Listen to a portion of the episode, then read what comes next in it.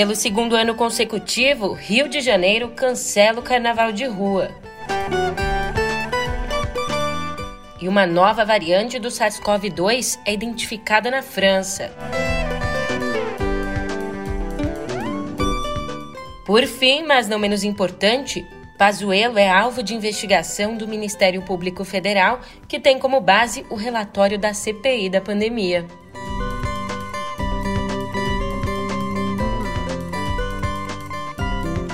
Um ótimo dia, uma ótima tarde, uma ótima noite para você. Eu sou a Julia Keck. Vem cá, como é que você tá, hein?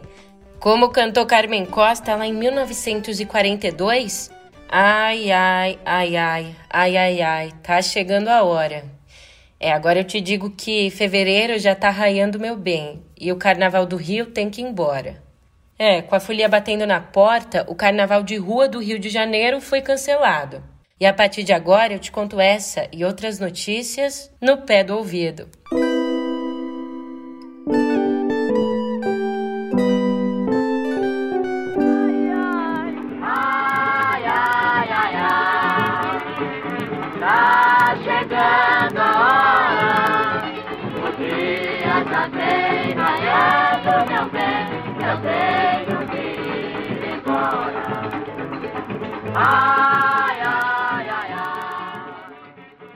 Pois é, a folia de rua do Rio cancelada. Olha, o avanço da variante Ômicron, somado a um surto de gripe, fez a Prefeitura do Rio cancelar pelo segundo ano consecutivo o carnaval de rua na cidade. Carnaval de rua, por sua própria natureza e pelo aspecto democrático que tem, né, ele gera a impossibilidade de se exercer qualquer tipo de fiscalização.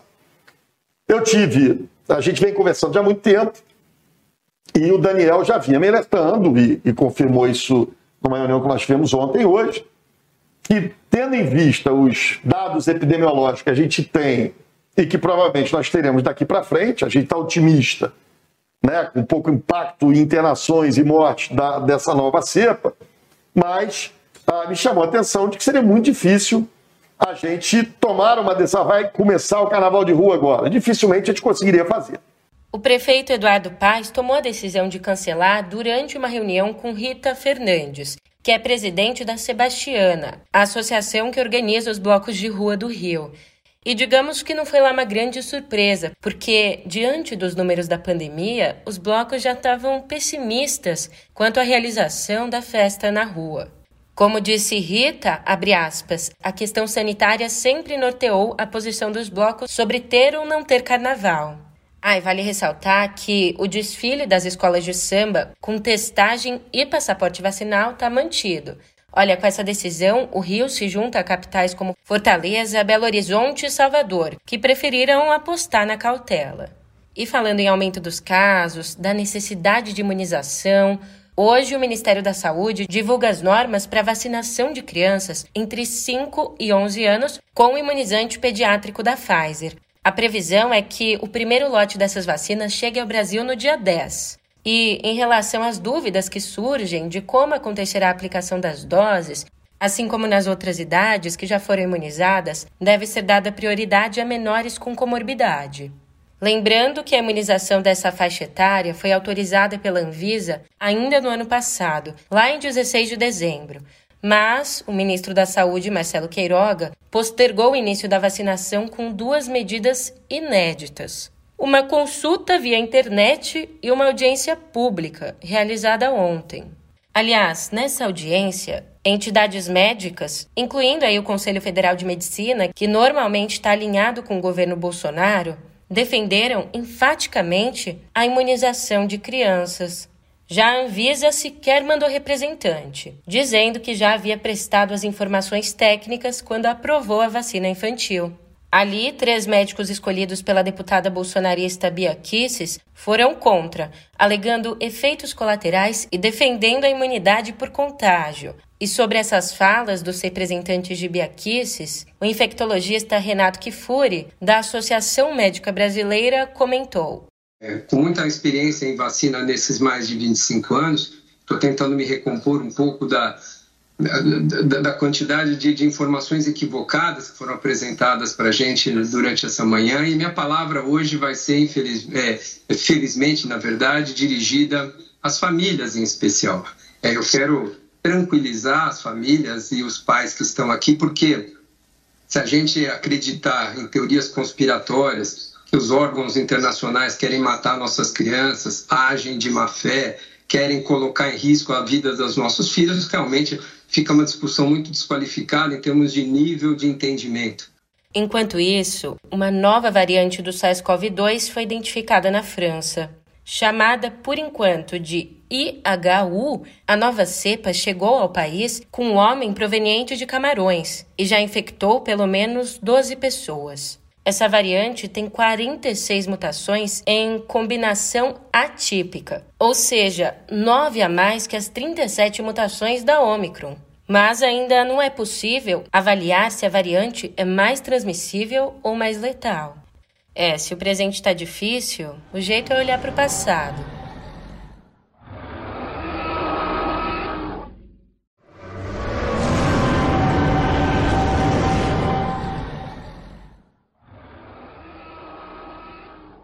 Há pelo menos 65 milhões de anos, uma fêmea de dinossauro fez o ninho onde hoje fica a cidade paulista de Presidente Prudente. E aquela ninhada sabe-se lá por que não vingou.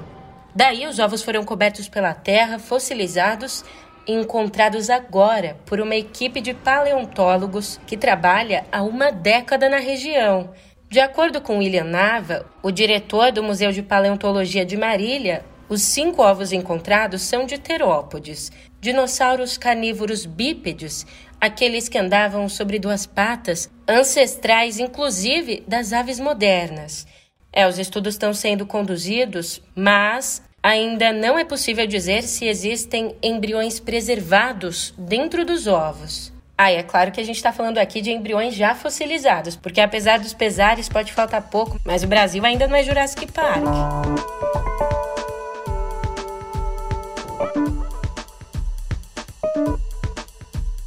Começamos aqui a nossa editoria de política com uma notícia que envolve o ex-ministro da Saúde, Eduardo Pazuello, já que ele é um dos alvos de 12 inquéritos abertos pelo Ministério Público Federal no Distrito Federal. Como revelou o jornalista Gerson Camarote, essas investigações foram abertas com base nas denúncias realizadas na CPI da pandemia.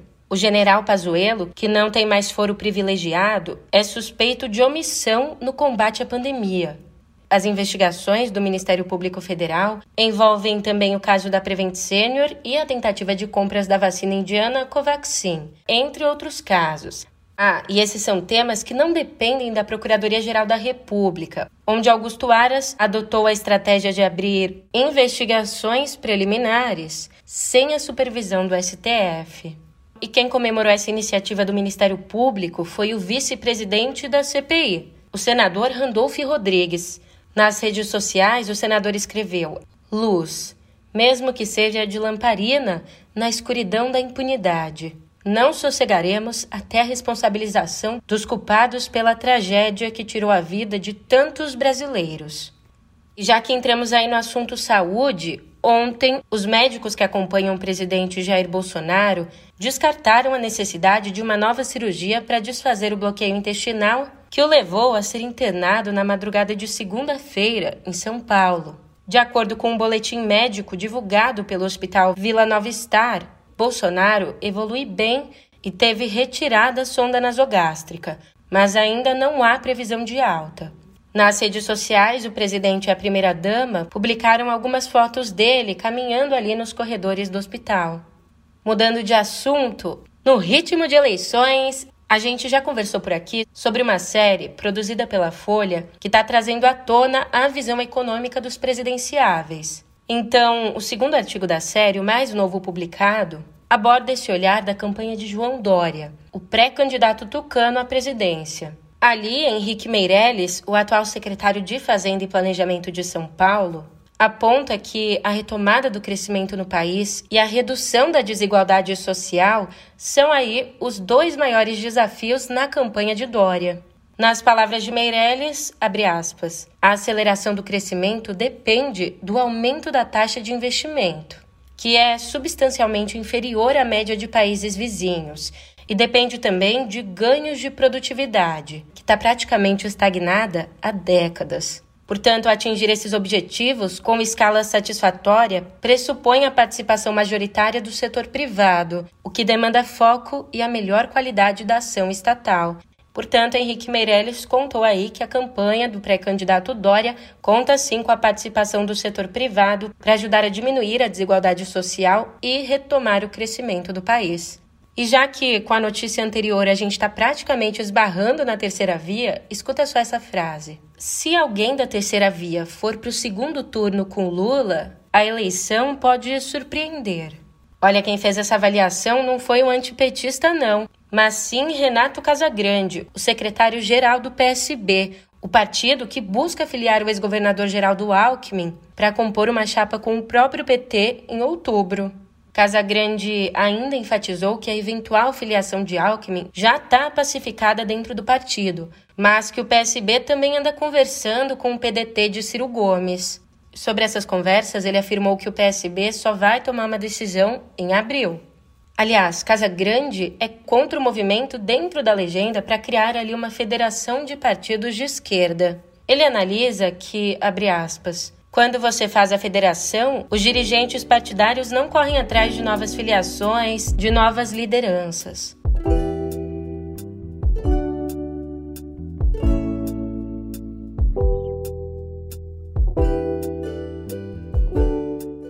Bebê do Nirvana.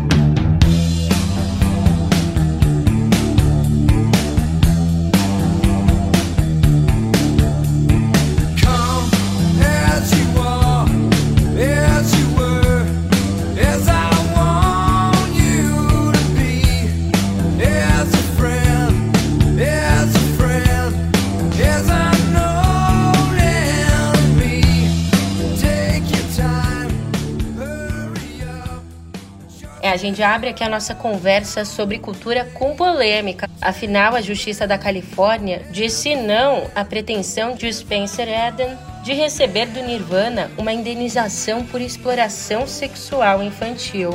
Ali, os advogados de Eden pediam 150 mil dólares, ou seja, 851 mil reais, de cada pessoa processada. E no total foram processadas 15 pessoas, entre ex-integrantes do grupo, produtores, fotógrafo e outros.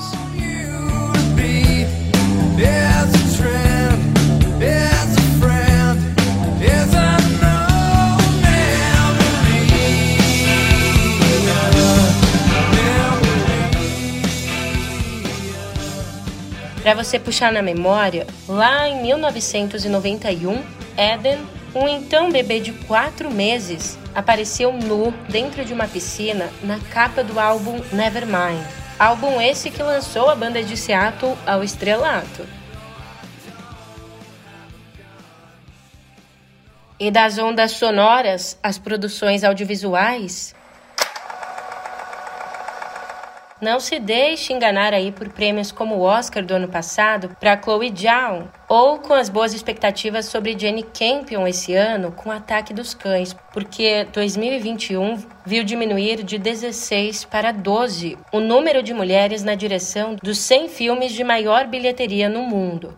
Os dados do Centro de Estudos sobre a Mulher na TV e no Cinema indicam que ficou estável, permaneceu igual o percentual de 21% da participação feminina em outras funções por trás das câmeras, como roteiristas, assistentes de direção e outros cargos.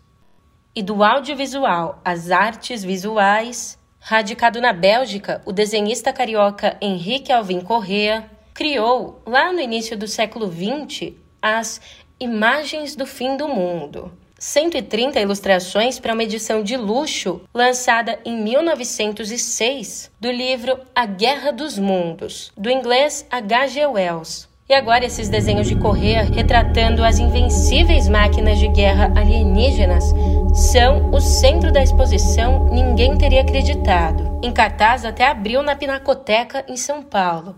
Olha, outros 10 artistas contemporâneos complementam o acervo com instalações, vídeos e outras mídias que dialogam com as críticas ao colonialismo feitas veladamente por Wells ali no livro dele e que dialogam também com as noções de fim do mundo do tempo de correr para cá. Ah, só uma curiosidade: na Guerra dos Mundos, os invasores marcianos são derrotados não pelos humanos, mas por um vírus. Sejamos otimistas.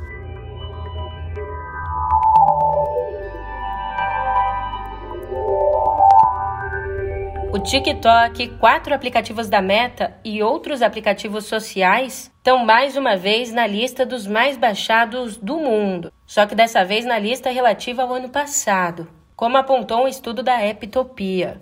O TikTok, que foi uma febre, foi o campeão disparado, acumulando mais de 656 milhões de downloads em todo o mundo. Já a medalha de prata ficou com suspense o Instagram, que somou 545 milhões de downloads. E o Facebook ficou ali no terceiro lugar com 416 milhões. Mais uma informação: a BlackBerry encerrou ontem o suporte aos seus celulares mais antigos. De acordo com um comunicado da empresa, vários aparelhos não funcionarão de forma confiável para acessar a internet, fazer chamadas e enviar SMS. E você sabe, tecnologia e futurismo volta e meia caminham lado a lado. Em 1994, o jornalista John Jack lançou um livro um tanto quanto audacioso, no qual fez previsões para o futuro da tecnologia. E agora que a gente está falando aqui do futuro, será que ele acertou? Isso você descobre no novo episódio de Pedro e Cora, no YouTube do Meio ou na sua plataforma de podcasts favorita. E falando em futuro, no presente o nosso encontro já acabou, mas eu te vejo por aqui num futuro bem próximo, amanhã mesmo. Até lá!